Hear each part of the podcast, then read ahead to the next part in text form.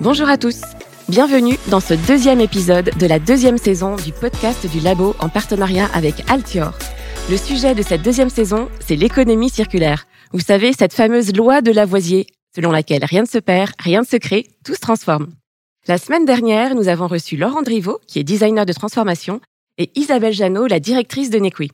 Laure a posé les bases de l'économie circulaire, pourquoi mettre en œuvre l'économie circulaire dans son entreprise? Qu'est-ce que c'est? À quoi ça sert? Qu'est-ce que ça implique pour l'entreprise?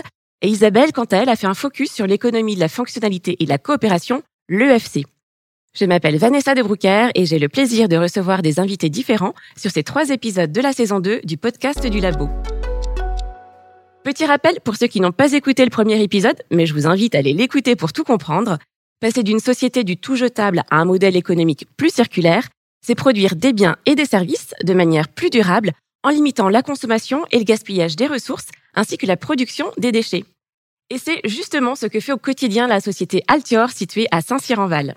Notre épisode du jour est dédié à l'éco-conception et pour en parler, j'ai le plaisir de recevoir Thomas Gauthier, l'un des associés dirigeants d'Altior, et Bastien Spinella, responsable de Design for Tomorrow chez Altior. Bonjour messieurs. Bonjour. Bonjour. Alors avant de commencer cet épisode, pouvez-vous vous présenter quel est votre parcours et quelles sont vos missions au quotidien, Thomas Gauthier? Alors bonjour à tous, moi je suis euh, de, ingénieur électronique de formation. J'ai cofondé en 2013 une start-up euh, basée à Orléans qui s'appelle Nodon, euh, qui est spécialisée dans le, dans le smart building. Et depuis 2018, je suis un des associés dirigeants d'Altior, comme vous l'avez dit, particulièrement en charge de la stratégie R&D et commerciale. Et Bastien Spinella? Alors bonjour, oui, moi je m'appelle Bastien et puis je suis ingénieur euh, plutôt plasturgiste à la base. Euh, j'ai rejoint Altior en 2017 sur la partie développement mécanique des produits au bureau R&D. Euh, et puis maintenant, depuis deux ans environ, je m'occupe justement de Design for Tomorrow, qui est notre démarche environnementale et d'éco-conception. Dont on va parler juste après. Alors Thomas, pouvez-vous nous présenter l'entreprise Altior pour les auditeurs qui ne la connaîtraient pas? Euh, bien sûr. Donc euh, Altior, c'est une PME, une grosse PME, quasiment une ETI basée euh, à Saint-Cyr-en-Val, donc à côté d'Orléans, qui est spécialisée dans le conseil, la conception, l'industrialisation et la fabrication de produits connectés. On est environ 250 personnes. Et le socle, on va dire, ces dernières années, le socle de notre offre, c'est vraiment de proposer des produits durables alliant sens, éco-conception et fiabilité. Donc on travaille sur ces sujets-là avec des startups, des PME, mais aussi des grands groupes industriels pour qui on conçoit et on fabrique des produits connectés. Alors Bastien, en 2012, Altior a commencé à entamer une démarche d'économie circulaire avec euh, le pilier recyclage. Donc vous avez décidé d'utiliser euh, du plastique recyclé dans les produits. Et puis ensuite, en 2020, vous, avez accéléré le process avec la fameuse démarche dont on parlait, Design for Tomorrow. Ma première question, ce serait de savoir pourquoi euh, vous avez décidé de vous intéresser à cette problématique. Alors la problématique Design for Tomorrow, elle est très globale et très générale puisqu'on veut voilà faire de l'éco-conception et vraiment toucher à tout dans notre métier, que ce soit les matières, euh, la logistique, la fabrication et aussi la fin de vie. Et c'est vrai que en 2020, on a aussi eu un peu un électrochoc sur euh, la fin de vie des plastiques. Euh, on a tous entendu parler du plastique bashing et c'est vrai qu'il y a des quantités énormes qui sont qui sont détruites et qu'on ne réutilise pas. Donc c'est une vraie source incroyable pour pour réutiliser de la matière et la revaloriser. Donc Design for Tomorrow, ça s'est un petit peu lancé en 2020 grâce à une boucle de recyclage qu'on a qu'on a lancée avec Altior euh, et puis ensuite, on a élargi tout ça à tout ce qu'on faisait, intégré également euh, l'électronique euh, dans cette démarche d'éco-conception. Voilà, c'est vraiment une démarche volontaire de, l'entreprise de faire notre métier, mais du mieux qu'on peut, hein, en intégrant vraiment toute la considération environnementale derrière. On parlait d'éco-conception, c'est le thème aussi de, de, ce podcast. Quelle serait votre, votre définition de l'éco-conception et comment intègre-t-on bah, cette politique dans la démarche d'une entreprise? Alors, définition de l'éco-conception, il y en a des, des officiels, hein, bien sûr. Euh, pour moi, ce qui est vraiment important et ce qu'on essaie de faire, le message qu'on essaie de faire passer le plus euh, aux équipes euh, en, en interne, c'est voilà que la démarche doit être globale. il faut vraiment que quand on conçoit un produit, par exemple, on pense à comment il va être traité à la fin, d'où viennent les matières avant, ensuite comment pendant son utilisation, quels vont, quels vont être ses impacts environnementaux, et puis euh, voilà, à la fin de vie, est-ce qu'à la fin on va réussir à le recycler ou est-ce qu'on va utiliser des matières euh, qu'on ne sait pas recyclables et qui vont être détruites? Donc voilà, vraiment avoir cette pensée globale, euh, cycle de vie, pour euh, pour concevoir au mieux, en prenant au mieux l'aspect environnemental en compte dans dans ce qu'on fait. Et puis pour la deuxième la deuxième question, comment on l'intègre dans notre quotidien? Étant donné que cette démarche est très, est très globale, on a besoin de tout le monde. Donc tout le monde est, est concerné. On est d'ailleurs justement en train de, de lancer ce qu'on appelle une, une, task force en interne. Donc on rassemble des personnes, des responsables d'un peu tous les départements et on les fait travailler ensemble euh, pour voir comment est-ce qu'on intègre et comment est-ce qu'on écrit Design for Tomorrow dans nos processus, dans notre quotidien, comment est-ce qu'on arrive à intégrer chaque brique importante de l'éco-conception dans tout ce qu'on fait euh, au, sens, au sens large. Oui, parce que ça concerne toute la chaîne, donc finalement chacun peut apporter sa pierre d'édifice. C'est ça, exactement. Oui. Alors avec votre démarche Design for Tomorrow, Altior travaille sur quatre axes différents pour une conception euh, raisonnée et une fabrication responsable des produits électroniques, comme vous le disiez. Donc le produit doit être durable, réutilisable, éthique et optimisé. Donc la durabilité, pour euh, commencer, c'est un critère qui est vraiment très important dans, dans l'éco-conception. Alors ça peut peut-être surprendre certains de nos auditeurs parce que depuis quelques années, on a beaucoup entendu parler euh, d'obsolescence programmée. Quel est l'intérêt pour une entreprise de travailler sur la durabilité d'un produit et comment conçoit-on un produit plus durable? Alors, l'intérêt de faire un produit durable, bon, c'est déjà qu'on va avoir, euh, pour l'image, c'est déjà bien d'être en mesure de, proposer des produits qui vont tenir dans le temps et voilà, qu'on va pas acheter un produit qui sera de mauvaise qualité et qui va pas tenir. Donc, c'est quand même euh, hyper important et Altior, bien avant d'avoir d'avoir eu cette volonté de faire de l'éco-conception, n'a jamais fait d'obsolescence programmée et a toujours refusé d'aller dans cette voie-là. Donc, c'est aussi un aspect morale qui est très important.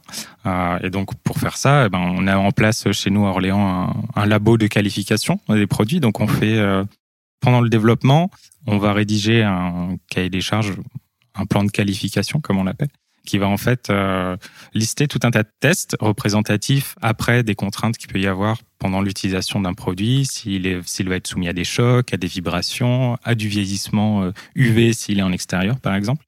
Et donc, avec des machines, on va simuler tout ça pendant le développement pour s'assurer qu'on le conçoit de façon à ce qu'il résiste plus tard. Et donc voilà, pour la durabilité, et c'est aussi intégrer euh, de plus en plus tout ce qui est réparabilité, forcément, pour que, euh, parce que qui dit durable dit aussi pouvoir changer certains éléments qui viennent à être moins efficaces avant d'autres. des fois, si on a un petit élément qui n'est plus fonctionnel, on va pas changer tout le produit, mais on va pouvoir juste le remplacer. Donc voilà, la durabilité, c'est penser au, long terme, euh, à la réparabilité euh, d'un produit. Et vous travaillez de façon continue, parce que finalement, on peut toujours améliorer la durabilité d'un produit. Alors, on peut toujours euh, l'améliorer. Jusqu'à un certain stade, j'imagine, mais... Ça dépend. Après, on peut aussi travailler sur des secondes versions en capitalisant. Et, et ça, c'est aussi une partie de, de notre métier. Et c'est vrai que Chez Altior, on a beaucoup un panel de produits qui est très large. On a des produits très différents qu'on fait euh, pour, euh, pour nos clients. Mais malgré ça, on essaye et on arrive à capitaliser, faire du retour d'expérience, qui est quelque chose de très important pour nous, pour euh, profiter un petit peu d'éléments qu'on a pu concevoir sur un produit, les intégrer à d'autres, parce qu'on sait qu'ils ont fonctionné, que la durabilité, ça va aussi passer par ça, ce retour d'expérience qui est très important par rapport à, à tous les produits qu'on a pu développer ces 20 dernières années. Alors deuxième axe, c'est un produit réutilisable. Donc pour qu'on comprenne bien les bienfaits des actions que vous avez mises en œuvre pour utiliser euh, les matériaux recyclés, est-ce que vous pouvez nous donner euh, bah, vos astuces et puis quelques chiffres clés? Alors voilà, réutilisable, c'est là-dedans qu'on intègre euh, tout ce qu'on fait sur les matières plastiques recyclées. Donc effectivement, Altior, nous, on, on a mis en place une boucle de recyclage. Donc on récupère des produits en fin de vie, ce qu'on appelle des produits post-consommateurs. Et on récupère ces matières plastiques et on revalorise la matière. On travaille avec des partenaires en France pour recycler cette matière, la réutiliser dans des nouveaux produits. Euh, et donc en 2021, c'est 68% du volume total de matière plastique Altior qui était du recyclé. Donc euh, pour des produits comme on peut les faire avec des matières euh, plastiques qui sont techniques, avec des produits esthétiques, c'est un chiffre qui est qui est très haut. On souhaite bien sûr toujours continuer dans ce sens-là pour pour l'améliorer en intégrant au mieux du plastique recyclé. Un autre chiffre, c'est cette quantité de matière plastique recyclée, c'est à peu près, par rapport à l'utilisation de matière neuve, c'est à peu près 2000 tonnes de CO2 équivalent qui ont été évitées. Euh, donc nous, on compare souvent avec des arbres, par exemple, l'absorption en CO2 d'arbres sur une année, ça représente à peu près 45 000 arbres euh, donc voilà, pour un peu euh, se rendre compte et, donner un, ordre de grandeur. J'ai aussi un, autre exemple sur un produit, par exemple, qui est, euh, qui est un clavier de musique qu'on fait pour un de, un de nos clients. On utilise, on va utiliser du plastique recyclé sur ce produit. ça va être et le plastique recyclé va permettre à peu près d'économiser 6 kg de CO2 par produit. Si on veut faire un comparatif, au bout de 220 produits, ça nous fait 1,3 tonnes de CO2 évité et ça représente un aller-retour Paris-New York en avion donc c'est conséquent quand même. On le sait, voilà. Le recyclage, c'est un vrai atout pour euh, décarboner une production euh, plastique notamment, mais pas que, euh, par rapport à l'utilisation de matières neuves qui, elle, a des impacts, consomme du pétrole aussi, puisque quand on fait du recyclé, on n'a plus de nouvelles consommations pétro-sourcées. Euh, donc voilà, le plastique recyclé, on appuie fort dessus parce que les gains, ils sont significatifs, parce qu'on arrive à faire des matières qui sont de qualité. Et un impact sur l'environnement. Et un impact très positif euh, voilà, sur l'environnement. Alors, troisième axe chez Altior, vous optimisez les produits en concevant avec sobriété l'électronique, la mécanique et le packaging. Vous avez fait un gros travail, notamment de simplification de vos packaging, euh, en supprimant tout ce qui n'était pas nécessaire et euh, en utilisant des produits valorisables. Donc, finalement, cette démarche de simplification de packaging, elle a un, véritable impact. Et c'est pas que du marketing comme on pourrait le penser en tant que consommateur. Non, non, non, c'est pas que du marketing. Et, ce travail, il a été fait notamment sur euh, sur les produits Nodon. Euh, donc tous les packaging ont été repris pour les simplifier. Euh, donc avant, on avait des packaging qui étaient euh, qui étaient peut-être plus beaux que les actuels, mais qui avaient du plastique, qui avaient des mousses, qui se recyclent pas, qui étaient collés avec du carton. Et qu'on jette finalement dès qu'on ouvre le produit, après on jette et ça. sert à rien. La durée de vie du packaging, elle est très courte. On achète son produit et on l'ouvre le packaging. Alors soit il reste au fond du tiroir, euh, soit il part à la poubelle directement. Et ensuite c'est euh, c'est incinération, enfouissement. Donc un, impact qui est très négatif. Euh, il y a eu un travail d'éco-conception packaging pour remplacer tout ça par un packaging monomatériaux, 100% carton, très simplifié, pas de colle. Et donc, on a réduit de 60% l'impact environnemental du packaging. Euh, et là, encore une fois, pour faire une comparaison, 1000 euh, packaging, ça va nous faire à peu près 100 kg de CO2 évité et ça représente 520 km avec une voiture thermique. Donc voilà, le packaging, ça reste un, symbole, un symbole pour certaines personnes euh, qui veulent des. Fort et auquel on ne penserait pas du tout. Enfin, on ne s'imagine pas finalement qu'il puisse avoir un tel impact environnemental. C'est un impact qui est important parce qu'on va consommer, enfin, on va utiliser des matières qui sont moins émettrices à la base, hein, avec que du carton par exemple. Et ensuite, on va aussi réduire fortement l'impact euh, fin de vie, puisque le carton, on le recycle assez bien. Euh, alors que quand on utilise des mousses qui se recyclent pas, qui sont collées, des éléments, tout ça, ça, mm. va complètement empêcher le recyclage à la fin de vie. Et donc le bilan, on le réduit en améliorant tout ça. Alors, vous parliez un petit peu plus tôt de la durée de vie des produits. Au sein d'Altier, vous avez développé un outil en 2021 dans le cadre de votre politique d'éco-conception. Il s'agit de l'analyse du cycle de vie, justement. Euh, l'analyse du cycle de vie, c'est une méthode d'évaluation des aspects environnementaux et des impacts environnementaux potentiels qui sont liés à la fabrication d'un produit. Est-ce que vous pouvez nous expliquer comment vous réussissez à calculer euh, bah, le cycle de vie d'un produit et ses impacts environnementaux? Quels sont les critères que vous prenez en compte et comment est-ce que vous les analysez? Alors, on n'a pas directement développé l'outil. On utilise un outil qui est, euh, qui est existant, euh, donc qui, est spécifique aux objets électroniques. Donc, un, outil qui est spécifique aux objets électroniques. Donc, il existe plusieurs outils euh, d'analyse de cycle de vie. Donc, nous, on s'est vraiment focalisé sur celui-ci.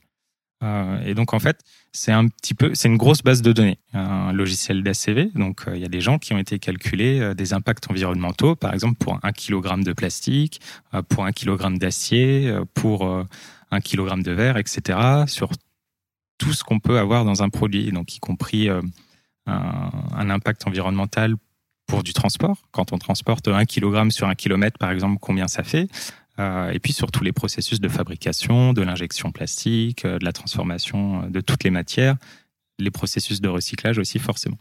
Donc ensuite, une fois qu'on a cette base de données, on va prendre notre produit en entier, on va regarder toutes ces matières, tous ces processus de fabrication, tous ces flux de transport. On va intégrer tout ça dans le logiciel. On va regarder aussi sa phase d'utilisation. Par exemple, une télévision, même quand elle est éteinte, euh, elle est en veille, elle tire un petit peu d'électricité, et ça en continu, même si le produit est éteint. Donc ça, on va regarder aussi, on va l'intégrer, parce que une ACV, on la regarde pas sur un jour, on regarde sur la durée de vie du produit, donc par exemple 5 ans. Et cette consommation en veille sur 5 ans, à la fin, ça fait des, des consommations qui sont importantes. Donc on va vraiment regarder tout ça. On va chaque élément de notre produit, on va le raccrocher à un module qui est existant avec les impacts environnementaux qui sont déjà calculés la moulinette va se faire et va nous sortir le profil environnemental du produit en nous disant, en nous chiffrant précisément par exemple, sur le bilan carbone, eh bien, votre produit, il émet, par exemple, 5 kg de CO2 équivalent sur tout son cycle de vie. Et on va aussi avoir la répartition justement de tous les éléments qu'on a entrés. Donc on va savoir, euh, par exemple, que notre fabrication, eh ben, c'est 60% de l'impact à ce moment-là. Et si le transport à côté, euh, c'est 3%, on sait qu'on va se concentrer pour avoir un bon levier, pour avoir un bon effet de réduction sur la partie fabrication. Puis après, on rentre encore plus dans le détail, électronique, euh, quels composants cibler, et on sait aussi quels composants sont à choisir pour justement essayer de baisser un petit peu à fonction équivalente par rapport à d'autres. C'est vraiment ce qui vous permet de voir euh, sur quoi vous devez travailler pour euh, diminuer l'impact. C'est ça. C'est un outil qui est hyper important, la CV. ACV, donc analyse du cycle de vie. Analyse de cycle de vie, voilà. Euh, puisque ça donne le diagnostic environnemental du produit. Donc, si on veut agir et agir au bon endroit efficacement, il faut avoir cette info-là. Donc, quand on veut faire de l'éco-conception, c'est une des premières étapes. Donc, soit on a un produit qui est déjà existant, on veut faire une V2. Donc, dans ce cas, on se base sur, le, sur la V1, on l'analyse et on améliore la V2. Soit on est sur le développement en cours. Donc, dès qu'on a un petit peu d'éléments, une architecture, on le fait. Et puis, ça nous permet de comparer des scénarios, en fait, et de se diriger vers le meilleur. Alors Thomas Gauthier, finalement, si je comprends bien les échanges qu'on a eus avec euh, Bastien Spinella, votre challenge numéro un chez Alter, ça va être de récupérer un maximum euh, de matériaux. Euh, et donc vous poussez vos, réflexions pour trouver les meilleures solutions pour pouvoir recycler un maximum d'éléments. Et puis, bien évidemment, plus vous allez récupérer de matériaux, plus votre éco-conception sera optimale. Comment est-ce que ça fonctionne et comment est-ce qu'on conçoit un produit démantelable? Alors du coup, comme vous a expliqué Bastien un peu plus tôt, on a mis en place une boucle de recyclage chez, chez Altior qui permet de euh, démanteler, séparer, recycler, régénérer de la matière euh, euh, pour faire des produits neufs avec des produits post-consommation, comme l'expliquait Bastien. Mais pour que cette boucle de recyclage elle tourne, finalement, il faut récupérer des produits. C'est-à-dire que si on n'alimente pas cette boucle de recyclage, ben, on ne pourra jamais rien recycler.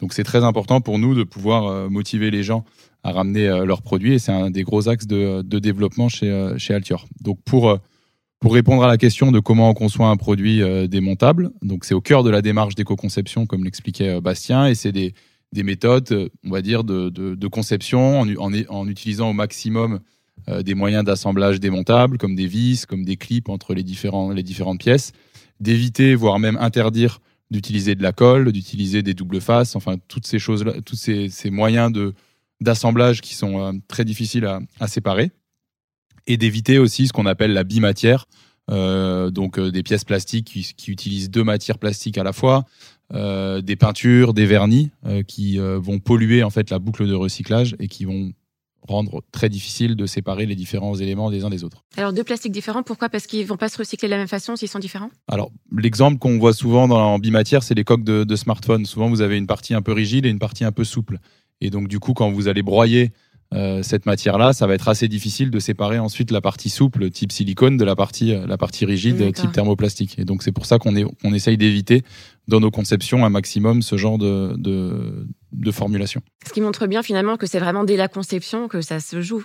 Alors c'est effectivement c'est essentiel. Hein. On parle d'éco-conception euh, avant de parler d'éco-fabrication et les choix qu'on va faire en R&D, euh, les choix de conception qu'on va faire vont avoir un impact énorme sur sur cette démarche derrière environnementale.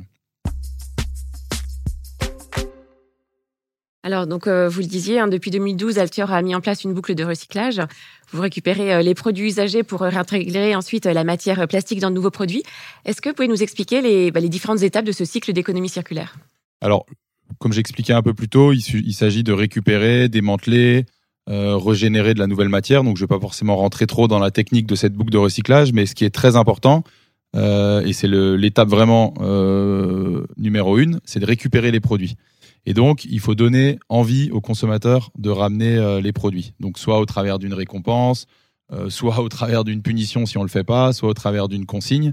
Donc, euh, il y a différents modèles qui existent et on veut aussi créer d'autres modèles peut-être avec nos clients pour les pour encourager les consommateurs finaux à ramener leurs produits. Alors, si je comprends finalement votre rôle et puis celui de vos clients, ça va être d'encourager les usagers à ramener leurs produits en fin de vie. Euh, selon vous, qu'est-ce qui fonctionne le mieux entre ces trois modèles que vous venez de nous présenter? Vous nous avez dit donc euh, la récompense, la pénalité financière et la consigne. Est-ce que c'est variable d'un produit, enfin, en fonction des produits ou des services? Je pense que les trois modèles euh, ont le mérite d'exister. pour donner un peu des exemples, donc le, le, premier modèle, ça va être le modèle des box internet, où en fait on n'achète pas un produit, mais on achète un service. On nous livre un produit, mais c'est juste pour que le service fonctionne. On nous livre une box Internet pour pouvoir se connecter à Internet. Finalement, quand on résilie, soit on rend le produit, sinon on reçoit une, une pénalité. Donc là, c'est un moyen très facile, entre guillemets, d'encourager les consommateurs de ramener le produit, sans quoi il y a une pénalité qui est souvent, qui est souvent assez élevée. Et donc, du coup, derrière, quand on a une boucle de recyclage comme Altior, le fait que les gens ramènent le produit, on alimente la boucle de recyclage et, c'est gagné, entre guillemets. L'autre modèle, c'est le modèle de la consigne, qu'on connaît plus dans l'agroalimentaire ou ce genre de choses, où X euros du, euh, sur le, prix du produit est en fait une consigne, et le jour où on ramène le produit, on récupère le, euh, la consigne. Donc là, je pense que c'est autant un geste citoyen qu'économique, c'est-à-dire qu'on ramène le produit pour récupérer la consigne, mais souvent la, valeur de la consigne est relativement faible. Donc on vient aussi toucher un peu la corde, la corde sensible de l'acte citoyen de ramener son produit pour, parce qu'on sait derrière que potentiellement il va être recyclé. Et il y a aussi le modèle de la, de la récompense. Euh, et j'entendais euh, hier ou avant-hier une pub euh, à la radio pour les nouvelles poêles Tefal. Et c'est très intéressant où en fait ils encouragent les consommateurs à ramener des vieilles poêles, que ce soit des Tefal ou quelle que soit la marque, peu importe, euh, pour acheter une nouvelle poêle Tefal euh, qui euh, va coûter moins cher si on ramène ces anciens produits. Et donc du coup, pareil, ça encourage le consommateur à ramener le produit. Je suppose que Tefal derrière a une boucle de recyclage, donc ça permet de valoriser ces vieux produits. Et finalement, tout le monde, tout le monde y gagne. le fabricant, la planète et le consommateur. En vous entendant, on comprend vraiment euh, mieux à quel point c'est important de ramener les produits euh, qu'on n'utilise plus pour pouvoir les recycler derrière. Quand on préparait l'émission, vous vous rappeliez, moi j'ai tout de suite l'image, qu'on a tous dans, nos tiroirs euh, des caves, des téléphones portables ou autres qu'on n'utilise plus, et en se disant qu'ils pourront peut-être servir un jour, le fameux au cas où.